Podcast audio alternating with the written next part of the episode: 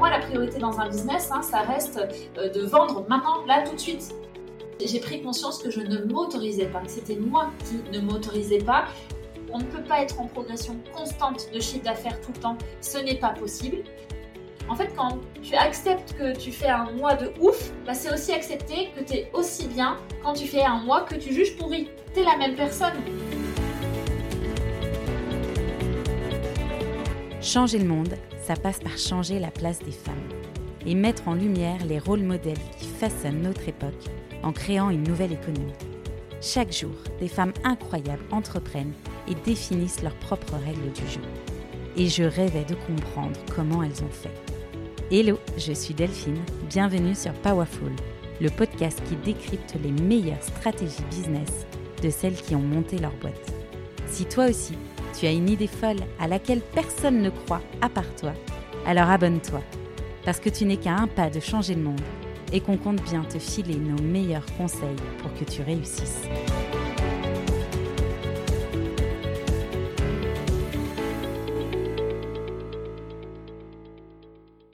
Comment on passe de freelance à la construction d'une agence qui fait plus de 500 000 euros à l'année?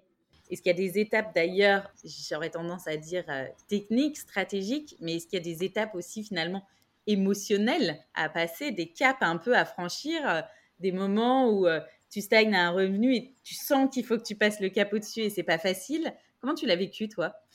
Je l'ai vécu un peu les montagnes russes, mais toujours avec la confiance. Je crois que le truc que j'ai le plus développé ces dernières années, c'est la confiance en moi et en ce qui se présente et ce qui arrive et en mes capacités à trouver des solutions. Ça, euh, j'avais quand même une croyance aussi dès le départ qui était que pour moi, en tant qu'entrepreneur, euh, tu gagnes forcément plus de revenus qu'un salarié. je ne sais pas pourquoi, c'était ma croyance de départ. Donc, je me disais, c'est impossible que je fasse moins de 2000 euros par mois. C'était, en tout cas, à l'époque, euh, ce que je pensais. Bah, cette pensée, elle m'a servi. Elle m'a servi très longtemps parce que euh, elle m'a servi jusqu'à ce qu'elle soit plus assez cette pensée et qu'il faille que j'aille remplacer par, par autre chose. Donc, comment est-ce qu'on fait, tu vois, pour passer de zéro finalement à 500 000 euros? Ça se fait évidemment graduellement, mais je trouve que c'est allé très vite quand même euh, pour moi. Euh, il y a eu des gros steps. Les deux premières années, tu vois, j'étais en micro-entreprise. Donc, euh, la première année en micro. La deuxième année, j'avais dépassé le plafond. Donc, tu sais, déjà, tu es là un peu, tu sais pas trop. Et puis après, je suis passée en entreprise individuelle. Donc, c'est encore différent. Tu es, comptable et tout ça. C'est pas la même chose. Et puis après, je suis passée sur des, des sociétés. Donc, trois sociétés. Voilà. Enfin, ça fait, ça fait beaucoup. Et en même temps, quand je regarde, c'était tout ça en moins de 5 ans, quoi. Donc, c'est, ça fait beaucoup. Ah non, mais... Ton ascension, elle est dingue. Ouais. Non, mais c'est, et ça a été, tout a été, ça a été un TGV, quoi, vraiment. Donc, je, je sais qu'il y a des choses aussi que j'aurais pu faire autrement, ou voilà. Mais j'ai tellement appris, tellement, tellement qu'aujourd'hui, je ne changerai rien je changerai rien tout ça. Donc, ça s'est pas fait, cette progression, euh, de manière classique. Ça s'est pas fait non plus de manière, je pense, la plus sereine possible. Ça a été un peu, un, peu fou, euh, voilà. Mais euh, ça s'est fait avec, avec de la confiance. Et j'ai quand même eu des moments où tu te retrouves à faire ton premier mois à 100 000 euros de chiffre d'affaires. C'était incroyable incroyable dans mes émotions. Je me disais, mais est-ce que c'est moi, Maïté, qui vient de faire ça là? Euh, Enfin, je, comprenais presque pas moi-même ce qui se passait. Et après, il y a eu aussi, eu d'autres mois qui sont pas, euh, difficiles finalement parce que quand tu as toute une structure des charges, euh, aujourd'hui j'ai un salarié et je travaille avec une équipe de, freelance, mais donc on est deux sur l'entreprise en, en constant, c'est des charges fixes qui sont importante euh, entre guillemets. Et quand tu fais un mois à 100 000 et tu dis c'est incroyable et que le mois d'après finalement tu vends pour 10 000 euros ça fait bizarre aussi dans la tête tu vois. Et il faut pouvoir digérer tout ça et se dire ok comprendre que l'entrepreneuriat c'est jamais lisse. Euh, une des choses aussi qui m'a beaucoup aidé moi sur cette histoire de progression c'est me rendre compte qu'on ne peut pas être en progression constante de chiffre d'affaires tout le temps. Ce n'est pas possible ce n'est pas bon non plus pour l'énergie euh, c'est pas bon pour plein de choses. Donc, c'est accepter ça. En fait, quand tu acceptes que tu fais un mois de ouf, bah, c'est aussi accepter que tu es aussi bien quand tu fais un mois que tu juges pourri. Tu es la même personne. C'est juste les circonstances euh, qui sont, qui sont différentes, mais c'est un gros, gros travail aussi d'acceptation de soi, de jugement envers soi. Je suis aussi bien quand je fais X mille euros d'affaires que quand je fais zéro, si je fais zéro. Ça veut rien dire à propos de soi, et c'est juste si, peut-être que ce que ça veut dire, c'est qu'il y a quelque chose qui n'est pas aligné aujourd'hui, il y a quelque chose qui, soit tes, clients, euh, ça, c'est plus exactement tes clients de cœur, soit ton offre, peut-être qu'elle te plaît plus, soit il y a quelque chose que tu ne vois pas et que ça te force en fait à t'arrêter et à regarder. Donc moi, j'ai beaucoup fonctionné comme ça, en vivant vraiment très fort l'instant et aussi euh, en me prenant des claques, mais moi vis-à-vis de moi, en fait, quand je regarde et je prends du recul et je me dis, ma mince, là je me suis oubliée, là j'ai passé trop de temps, là j'ai oublié de faire des choses qui me faisaient plaisir. Alors du coup, tu essayes de changer et tu, tu, prends plus de temps pour toi, mais du coup, tu as moins l'envie peut-être de faire certaines choses, donc le chiffre d'affaires s'en ressent. C'est vraiment un ajustement et hum, ce que je retiens aussi, tu vois, de, de 0 à 500 000 euros comme ça, c'est finalement se remettre encore une fois euh, au centre et oser poser les questions autour de soi. Moi, j'ai eu un comportement beaucoup, bah, tu vois, de freelance, donc tu es tout seul, tu es dans, dans ton coin, entre guillemets. Après, tu passes en entreprise, donc tu as un, ou une comptable, ok, mais je, me suis sentie quand même assez seule dans, tout ça. Et donc, j'ai appris aussi que je pouvais poser des questions à ma comptable, qui est géniale d'ailleurs, et, du coup, juste me rendre compte que, ok, elle, elle, elle travaille avec d'autres personnes qui peuvent rencontrer des, des, problématiques un peu similaires. Je suis pas toute seule finalement. Et ce qui m'a amené derrière, tu vois, là, on est plus sur la phase où on est, on est sur des chiffres d'affaires entre 300 et 500 000 euros selon euh, les périodes par an. Bah, j'ai envie aussi de me retrouver avec des entrepreneurs qui peuvent rencontrer les mêmes problématiques que moi. Là, ça y est, c'est arrivé. Je ne le ressentais pas avant. Et là, aujourd'hui, je le sens. Et donc, bah, je fais plus de réseautage en local et tout ça. Et je prends plaisir juste à rencontrer des personnes en vrai. Alors que toute ma com et tout est basé sur le digital, bah, ça fait vraiment du bien. je trouve ça fou d'ailleurs. Je vais aller voir ton compte Instagram parce que moi, je t'ai connu par LinkedIn. Mais donc, je pense que tu n'as pas du tout la même communauté sur Instagram si tu t'es fait connaître là-bas. Et je trouve toujours ça intéressant d'ailleurs d'aller voir euh, la différence de communication euh, entre euh, les deux réseaux. Bon, je dévie complètement parce que c'était pas du tout, pas du tout le sujet, mais c'était en train de popper dans ma tête. Je me disais, mais quand même, elle a construit vraiment un empire à partir euh, d'un de ses réseaux. Je trouve ça trop chouette. Et je trouve que tu soulignes un point qui était important et qui était aussi dans les questions, qui est euh, la différence de chiffre d'affaires entre les différents mois de l'année qui a une vraie, euh, entre guillemets, une vraie problématique dans l'entrepreneuriat. Et je trouve ça bien de dire, c'est pas parce que tu fais un mois à 0 ou à 10 000. Euh, alors, il y en a qui, vont devenir dingues rien qu'en entendant le mot 10 euh, 000 comme si c'était un petit chiffre. Mais sachez que ce sera aussi peut-être un petit chiffre pour vous dans quelques années, si c'est ce que vous souhaitez. mais de se dire que ça n'a rien à voir, encore une fois, avec notre valeur. Et surtout, on parle souvent de lisser son chiffre d'affaires sur l'année et donc du coup de voir au global ce qu'on a gagné parce que effectivement tu peux avoir des mois très très forts, des mois qui sont plutôt low et ça dépend aussi un peu des périodicités. Oui. Tu as certains business qui vont très bien fonctionner en été alors que d'autres pas du tout. Euh, il faut accepter de voir la picture globale et je pense aussi quelque part que quand tu as un mois qui est un peu plus euh, un peu plus bas, bah, c'est aussi peut-être un moment où tu peux te reposer sur toi, reposer sur des projets de fond, être moins dans une démarche euh, de prospection ou alors au contraire accélérer à ce moment-là pour préparer le mois suivant. Enfin, tu as plein de choses à mettre en place qui dépendent euh, finalement de ton, de ton moment dans l'année. Ouais, je trouve que c'est quelque chose, tu sais, c'est un peu un, comportement, euh, c'est pas négatif quand je dis ça, mais c'est un peu un comportement de salarié que de rester sur une vision annuel, enfin mensuel plutôt, euh, d'un chiffre d'affaires. On reste un peu dans, dans ce, dans ce constat-là. Donc, il faut pouvoir se détacher de ça. Et par contre, euh, je pense aussi, tu vois, qu'il y a des, des périodes, l'objectif sur une entreprise, c'est quand même euh, de se sentir serein, d'avoir du chiffre d'affaires, d'avoir un fonds de roulement. Donc, ça va être ça, de, de, garder, de connaître un peu ce montant qu'il doit y avoir sur ton compte d'entreprise pour que tu sois plutôt, plutôt à l'aise tu choisis, je sais pas si ça peut être trois mois ou six mois, ou tu fais comme tu veux, mais sur le, montant de tes charges. Et à partir de là, euh, juste avoir euh, conscience, c'est un peu, tu sais, comme un élastique, euh, de toute façon, je, vois vraiment comme ça l'entrepreneuriat, c'est savoir ton socle, il doit être à combien. Et après, c'est OK, du coup, si tu as ton fonds de roulement, qui est un mois qui soit moins, moins fructueux que ce que tu le souhaitais deux mois, bah ok, mais si ça continue au bout de deux mois, tu sais que tu as ton alerte qui va dire attends, là, il y a quelque chose, qu'est-ce que j'ai qu'est-ce que pas compris, qu'est-ce que je ne vois pas, euh, pourquoi est-ce que ça se valide pas, est-ce qu'il y a des raisons vraiment euh, euh, tangibles ou est-ce que c'est plutôt inexplicable? Si c'est inexplicable, c'est quand même une invitation à revenir à toi et à te dire c'est pas vraiment c'est inexplicable là sur l'instant, mais si je vais creuser, si je vais chercher un peu, je vais trouver l'explication. Est-ce que c'est moi dans ma manière de communiquer euh, qui a moins d'enthousiasme, qui a moins d'entrain? Est-ce que c'est les clientes, euh, les, prospects qui sont là, qui finalement sont pas vraiment mes clients idéaux? Pourquoi je m'en suis détournée? Est-ce que c'est bah, des raisons externes? Mais encore une fois, les raisons externes, moi, je fais jamais porter toute la responsabilité sur l'extérieur. C'est sûr que moi, ma responsabilité, c'est de trouver des solutions, malgré le contexte. Et, c'est hyper intéressant, en fait, euh, ces périodes de creux, parce que, comme tu le disais, c'est un retour à soi qu'on peut opérer. Euh, soit on peut en profiter parce que finalement, ça nous convient bien et qu'on est serein sur le chiffre d'affaires, donc on se dit, bah, c'est OK, ce mois-ci, euh, c'est plus light, c'est très bien. Mais si c'est stressant pour toi et que tu te dis, voilà, gros warning, regarde en toi. Il y a quelque chose forcément qui n'est pas aligné, qui n'est pas ajusté. Et ton objectif, ton challenge, c'est d'aller trouver ce que c'est. Et ensuite, d'aller mettre en place d'autres actions, des actions peut-être différentes de ce que tu fais habituellement.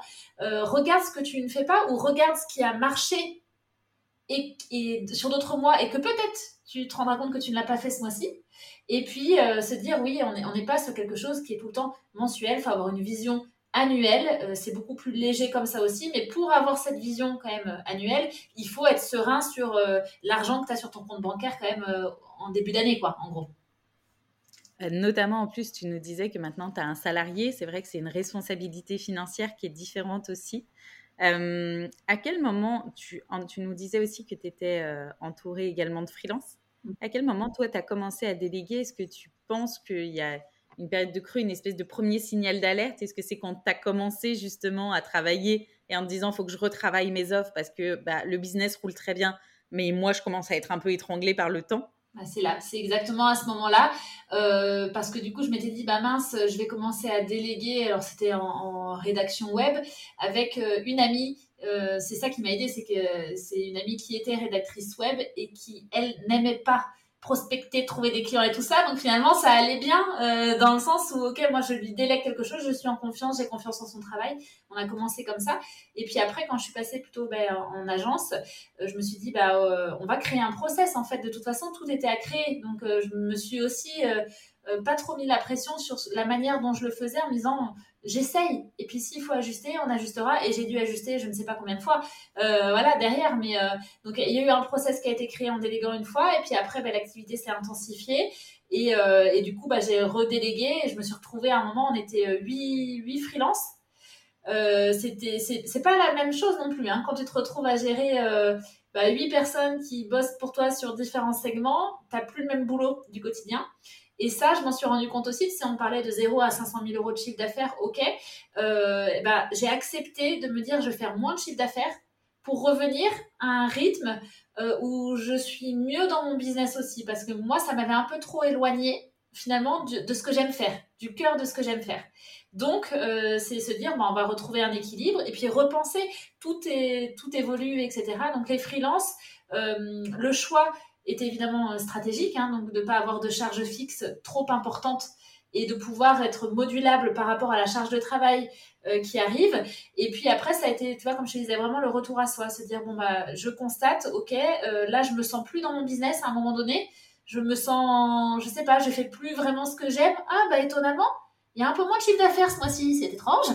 Voilà, c'est ça, quand, tu vois, quand je te disais, là, j'illustre vraiment les propos d'avant mais euh, c'est, je trouve qu'il n'y a pas forcément de bon moment pour déléguer. Le bon moment, ça sera quand même quand, quand toi, tu estimes que ça peut être un frein à ta progression. En fait, c'est tu n'as plus de temps pour faire, mais tu as des projets qui t'intéresseraient, etc.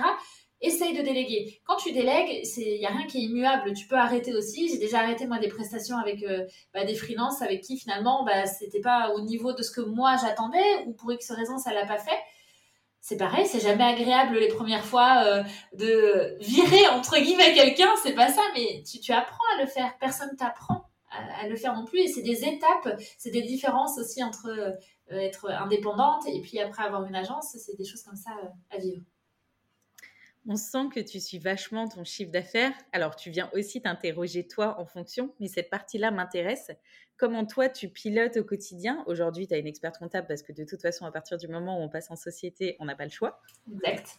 Mais avant ça, est-ce que c'est quelque chose que tu suis? Est-ce que tu as des indicateurs de performance que tu suis régulièrement pour savoir comment rectifier le tir si tu sens que ça baisse un peu ou euh, Comment tu gères au quotidien? Comment est-ce que je... Alors j'ai un peu tout testé aussi, hein, euh, parce que euh, je pense que de toute façon il faut essayer. Alors j'ai essayé vraiment le suivi, le mensuel dont on parlait, et là où je me suis rendu compte que c'était pas un indicateur hyper fiable, parce que je pouvais faire un mois à 100 000 et le mois d'après je pouvais faire 20 000.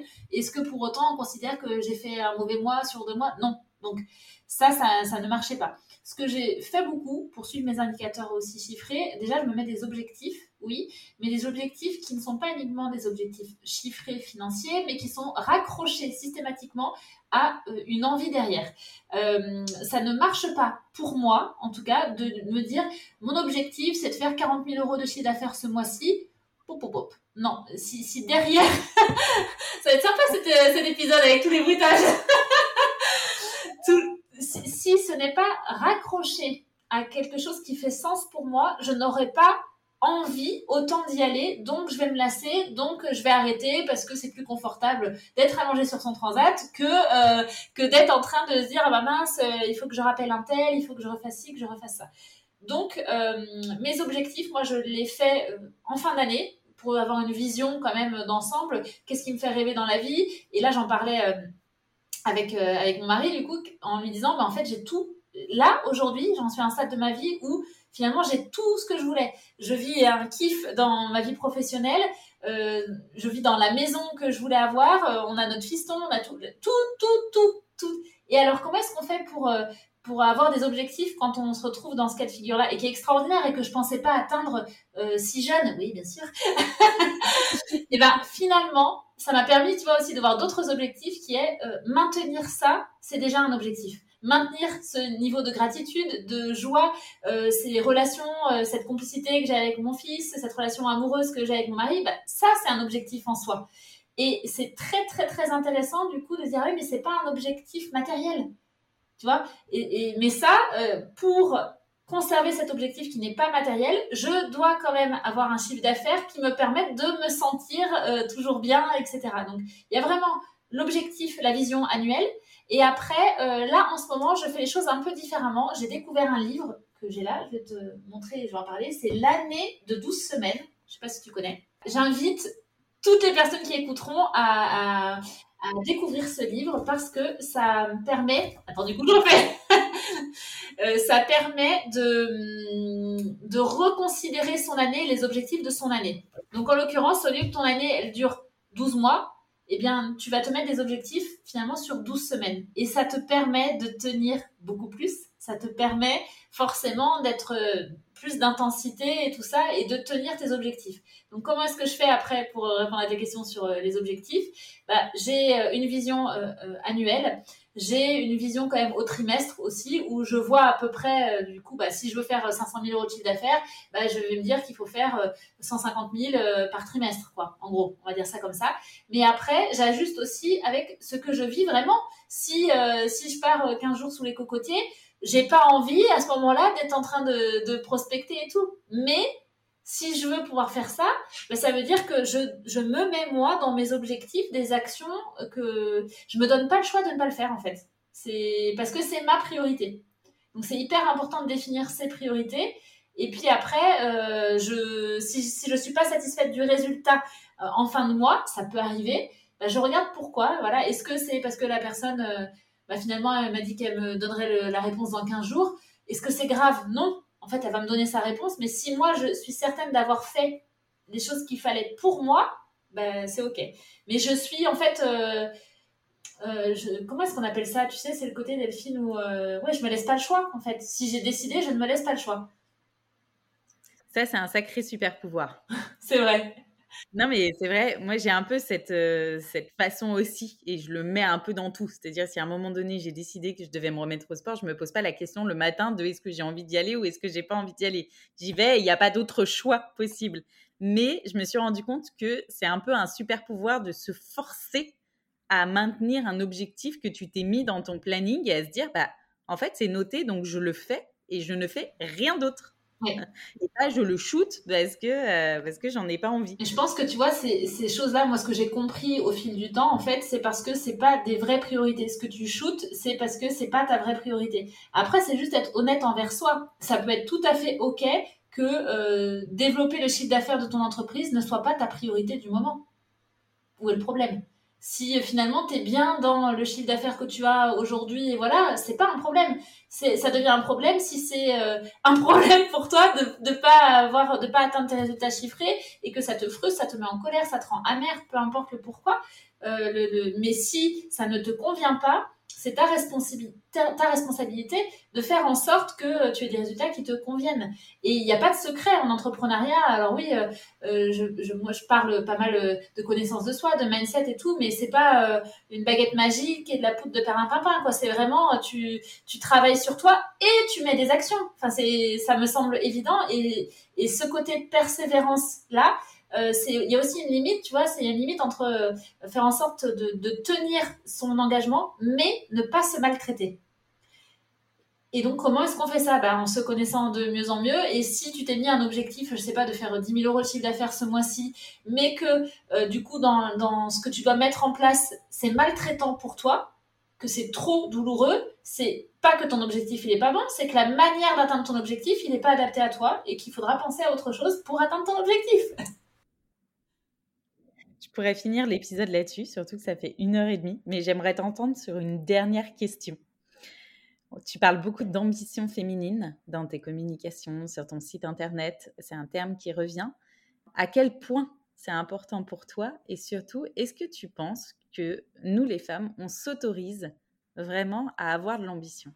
Malheureusement, Delphine, la réponse est non. Je pense qu'on ne s'autorise pas assez, alors pas toutes hein, les femmes évidemment, mais de manière générale, euh, on s'autorise pas assez, on joue beaucoup petit et, moi c'est quelque chose, euh, ça me prend au trip quoi. Vraiment, c'est j'ai vraiment envie que, que, nous les femmes on puisse se dire, on puisse s'autoriser, on puisse faire ce qu'on a envie et kiffer. Et après sur cette notion d'ambition euh, féminine, je pense que l'ambition féminine ça peut aussi être euh, être à la maison avec ses trois enfants si c'est quelque chose, si c'est ton ambition et quelque chose qui te fait vibrer, c'est une ambition féminine comme une autre. Moi, je parle beaucoup d'ambition professionnelle et parce que et entrepreneuriale parce que je trouve que c'est un levier qui est extraordinaire pour les femmes de se réaliser. Mais c'est dans ma vision et ma perception. Et parce que personnellement, j'ai eu le sentiment peut-être, euh, bah, voilà, qu'on minimisait mes propres ambitions quand j'étais salariée, etc. Et toi, ça, ça m'a pas plu. Et hop, ça m'a donné envie euh, de, propulser tout ça et d'accompagner les femmes aujourd'hui vers leur réalisation euh, entrepreneuriale. Donc je pense que on, se, minimise nos ambitions, on minimise, quand je dis on, c'est nous-mêmes, hein, c'est pas, je parle même pas de la société, je parle de soi-même en tant que femme, on a une tendance naturelle quand même à euh, minimiser ses ambitions, minimiser ses capacités, faire des projets, mais des petits projets, des petits business, des, tout est un peu petit pour pas déranger surtout et pas prendre trop de lumière. Voilà. Sauf que non, non, il faut y aller. Si tu as envie, si ça, ton message, ta voix, elle compte, quoi. Donc, euh, si tu as envie d'apporter quelque chose à travers ton business, ne te prive pas. C'est pas parce qu'il y a d'autres personnes, d'autres hommes, peut-être hommes ou femmes, hein, différemment, mais c'est pas parce qu'il y a déjà plein de personnes sur le marché et que tu as des concurrents que tu peux pas, toi, prendre ta place. Et ça veut pas dire forcément prendre ta place, c'est pas euh, forcément être en 4 par 3 sur, euh, sur toutes les affiches voilà, c'est juste faire ce que tu as envie et t'autoriser à réussir, t'autoriser à kiffer, t'autoriser à, à être, quoi, tout simplement. Et en plus de ça, euh, les deux peuvent être liés parce que tu vois tout à l'heure tu disais euh, moi j'ai toujours été convaincue que euh, en indépendante je gagnerais plus qu'en salarié. Moi je suis aussi convaincue de ça dans le sens où en tout cas je trouve que tu as une marge de manœuvre qui fait que tu dépasses je dis toujours à mon compagnon quand on parle de salaire, je lui dis non, je vais te dépasser, c'est sûr à un moment donné, je vais te dépasser parce que tu, quand tu es salarié, euh, tu as un plafond, en fait, qui fait que bah, les entreprises, à part quand tu es DG, bon, c'est un peu plafonné de partout. Alors, tu as des secteurs qui gagnent plus que d'autres, mais grosso modo, Alors, c'est peut-être une croyance limitante, attention, mais je veux dire, tu as, quand même une marge de manœuvre qui est beaucoup plus forte quand tu es indépendant d'aller chercher un chiffre d'affaires et de grossir à la hauteur de tes ambitions. Et du coup, je trouve que euh, tu peux tout à fait avoir cet objectif de vouloir passer beaucoup de temps avec ta famille, et c'est souvent, euh, enfin, en tout cas, moi, c'est une de mes volontés, et d'avoir un chiffre d'affaires qui est corrélé à ça et qui te permet, en fait, de le faire. Parce que quand tu es salarié, enfin, moi, j'ai commencé mon fils, les premiers mois, je les ai fait en tant que salarié, j'avais l'impression de ne pas le voir. J'avais l'impression de devoir justifier dès qu'il avait 38 et que j'allais pas pouvoir être à l'heure euh, au bureau et ça m'angoissait vachement. Je me disais, je n'ai pas envie de ça. Et la liberté que m'apporte l'entrepreneuriat, même si elle m'apporte aussi beaucoup de contraintes, bah, c'est de me dire, en fait, je peux euh, amener un chiffre d'affaires qui soit confortable pour moi pour que j'ai tout le temps que j'ai envie de passer pour moi, en famille ou autre. C'est extraordinaire l'entrepreneuriat. Enfin, quand on, quand on a cette envie-là, en fait, je trouve qu'il ne faut pas la taire. Il ne faut pas euh, étouffer cette voie. Après, l'entrepreneuriat n'est pas fait pour tout le monde non plus parce que ça implique aussi d'autres euh, formes de responsabilité. Euh, c'est, ça peut être une forme de pression. Hein, la pression du chiffre d'affaires, voilà, elle est là. C'est, en fait, tu as les rênes. Donc, il y a, y a tout qui est possible. Mais dans le tout qui est possible, il y a aussi le fait que ouais, tu vas vivre des choses qui sont peut-être encore, qui sont forcément plus challengeantes que quand tu es salarié. Voilà, selon la personnalité, euh, voilà, c'est soit on est plus à l'aise euh, sur, euh, sur une posture salariée et c'est ok, mais par contre, si tu sens vraiment que tu as, ce truc-là, que tu as envie, ne te prive pas. Il faut avoir l'audace, il faut oser, parce que si tu le fais pas, il y a pas quelqu'un qui va venir te chercher, te prendre par la main et te dire Ou toi, je sens que tu as envie d'aller, viens, je te prends par la main. Non, c'est pas ça. C'est L'autorisation, elle passe par soi, et puis il faut oser. Et au pire, il se passe quoi? Ça, c'est un truc aussi que je trouve c'est très très important de garder en tête. Au pire, tu te lances dans l'entrepreneuriat, ça marche pas comme tu veux. Il se passe quoi? Bon, bah, si tu n'as plus d'argent sur ton compte bancaire, fais-toi confiance, tu sauras aller chercher un autre job salarié et tu arriveras à trouver quelque chose. Il y a tout le temps des solutions. C'est peut-être pas conforme à l'image que toi, tu voudrais renvoyer euh, auprès des autres et que tu voudrais avoir auprès de toi-même aussi. C'est sûr que c'est plus facile d'être fier de soi quand tes projets y réussissent.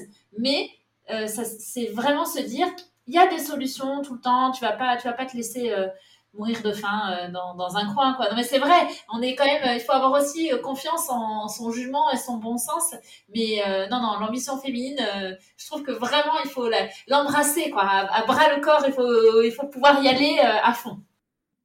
Et ce serait quoi tes conseils pour ne pas se freiner dans ses ambitions, justement? Bah déjà, premier truc, c'est vraiment s'autoriser. moi, quand on m'a dit ça, c'était en coaching, je crois, un des premiers coachings que j'avais fait, euh, j'ai pris conscience que je ne m'autorisais pas, que c'était moi qui ne m'autorisais pas à clarifier mes ambitions, déjà à les poser sur papier. Donc, qu'est-ce que j'ai envie? Et une fois que déjà je le vois ça, ok, je m'autorise. J'ai le droit d'avoir envie de ça. J'ai le droit d'avoir cette ambition et j'ai le droit de vouloir l'exprimer si j'ai envie d'exprimer. Donc déjà, s'autoriser. Et après, euh, ça c'est quand même vraiment le truc principal, s'autoriser et arrêter de penser aux autres quoi. Qu'est-ce que les autres vont penser? Je sais que c'est un travail qui est pas facile. Je sais que que notamment quand je sais pas l'entourage familial il est euh, euh, enfin les proches hein, en l'occurrence sont un peu réfractaires ou, jugeants sur euh, l'ambition que, que tu as. Passer outre c'est vraiment c'est ta vie et ça passe par l'affirmation de soi la posture. Plus ta posture sera affirmée plus moins il y aura de prise en face et du coup euh, plus tu t'autoriseras aussi à, vivre ton, ton, ambition. Et je précise une chose aussi l'ambition c'est pas forcément aller chercher des trucs extraordinaires euh, euh, enfin je sais pas des millions de chiffres d'affaires voilà. C'est pas forcément ça. Ça peut être, si c'est ta vraie ambition c'est génial garde-la. Mais si c'est une ambition empruntée aussi ou un rêve raccroche-le juste à, à, ta réalité à toi. Qu'est-ce que tu veux et, quel est le montant euh, de chiffre d'affaires qu'il te faut pour, euh, pour atteindre ton ambition? Là, on parle d'ambition financière, mais il y a aussi euh, évidemment d'autres, formes d'ambition, de projet, de tout ce que tu veux. Quoi. Je suis tellement d'accord avec ça. Je dis toujours qu'il faut monter un business à la hauteur de ses ambitions, et quelles qu'elles soient en fait, parce que tu as raison, et c'est pour ça que je trouve ça intéressant aussi là, de basculer sur des modèles solopreneurs, parce que typiquement dans l'entrepreneuriat en France, on a ce modèle de du start-upper ou de la start-upeuse qui doit monter une boîte qui fait des levées à des millions pour réussir, alors qu'en fait, de une, pas forcément. Et si ton ambition c'est effectivement d'avoir du temps pour toi, pour ta famille ou même que pour toi d'ailleurs, hein, parce que tu peux aussi avoir envie de justement de pouvoir voyager, d'avoir beaucoup de temps pour toi et de d'être dans ton propre développement plutôt que dans celui de ton entreprise. Bah, en fait, c'est complètement ok. Sauf que on continue à être dans des modèles et notamment en France, je trouve, parce que c'est un peu différent euh, côté outre-Atlantique, où il faut répondre quelque part à un modèle d'ambition prédéfini, alors qu'en fait, euh, on est toutes uniques et on a toutes la nôtre. Exactement. Mais voilà, on ne rajoute plus rien. Avant de partir, j'ai quand même trois questions. Bon, il y en a une, c'est sur un livre, et tu nous en as déjà présenté un, donc euh, je le glisserai. La deuxième, c'est euh, quel conseil tu donnerais, toi, à une entrepreneuse qui se lance? Je lui donnerais le conseil de s'envoyer de l'amour pour elle. vraiment, euh, c'est la, priorité. Alors c'est pas du tout, ça, peut paraître contre-intuitif, mais c'est vraiment, tu, risques d'être vraiment challengé par plein de trucs, mais ça peut être du, l'infime détail au, truc le plus gros. Donc euh, si tu te lances, accorde-toi de l'amour, de l'estime de toi. Vraiment, sois attentive, attentive à ça parce que ça risque de tanguer un peu. Et, l'autre chose, le conseil, c'est vraiment, c'est d'oser. S'il y a quelque chose qui te fait envie, ose. Essaye. C'est pas grave si tu dois refaire, si tu dois reprendre. Même dans ta communication, on s'en fiche. Si tu annonces quelque chose et que finalement, bah, t'as pas les résultats escomptés ou que deux mois après, ça te convient plus, tu changes. C'est pas grave. En fait, il faut vraiment euh, s'autoriser à, essayer des choses et à aller euh, vers ce qui te fait le plus, euh, le plus plaisir. Je pense que ça serait vraiment ça mes conseils, en tout cas aujourd'hui. Et c'est rigolo parce que ça aurait pu être complètement autre chose il y a deux ans, ça sera sûrement autre chose dans deux ans. S'envoyer de l'amour quand même, je trouve qu'il est très très beau. ça fait un peu fleur bleue peut-être, mais en même temps, c'est pas du tout, c'est tellement important et on a tellement tellement de moments de doute dans l'entrepreneuriat, notamment quand on se lance, que de se dire euh, je m'envoie de l'amour et je crois en moi, je trouve ça incroyable. Bah ouais, parce que, pour moi, je, je, je, suis convaincue que si ta jauge d'amour pour toi elle est assez remplie, tout ira bien. Tu traverseras les choses euh, en, arrêtant de te remettre en question tout le temps, en arrêtant de te rajouter de, des pressions supplémentaires. Et, voilà, puis c'est beau. Enfin, moi, je trouve en plus, tu vois, si, quand tu arrives à ce niveau-là de, de paix finalement et, de joie, parce que ça te remplit de joie de, de t'aimer, d'être bien avec toi-même, bah, c'est ça la vie.